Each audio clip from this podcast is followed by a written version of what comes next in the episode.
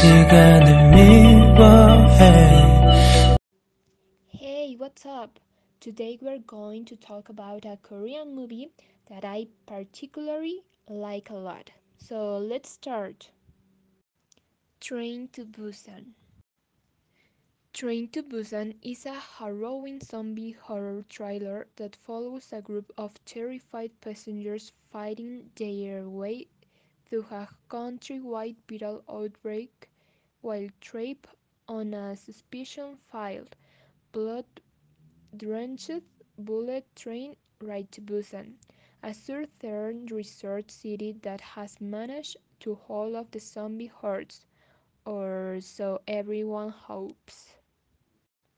The actors who give the motion to these films are Gong Yoo, Ma Dong-seok, An So-hee, Jang Yoo-mi, Kim Seung, Kim Soo-an, Choi Woo-sik, and among others.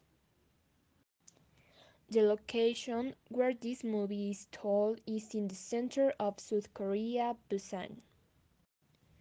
Some of the words that stand out from this film are Baeksang Arts Award for the Best Supporting Actor, Baeksang Art Award of the Best New Director, Blue Dragon to the Most Watched Movie, and Blue Dragon for the Best Technical Achievement.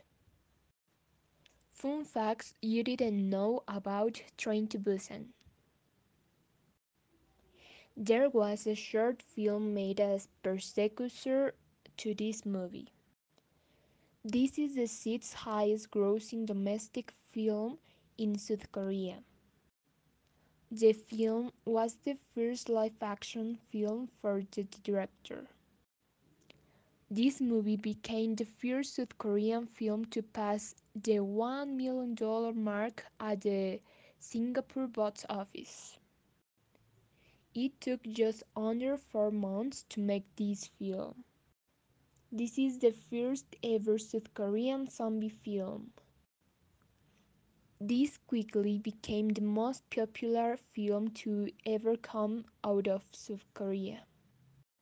Rotten Tomatoes gave the film a 95% rating.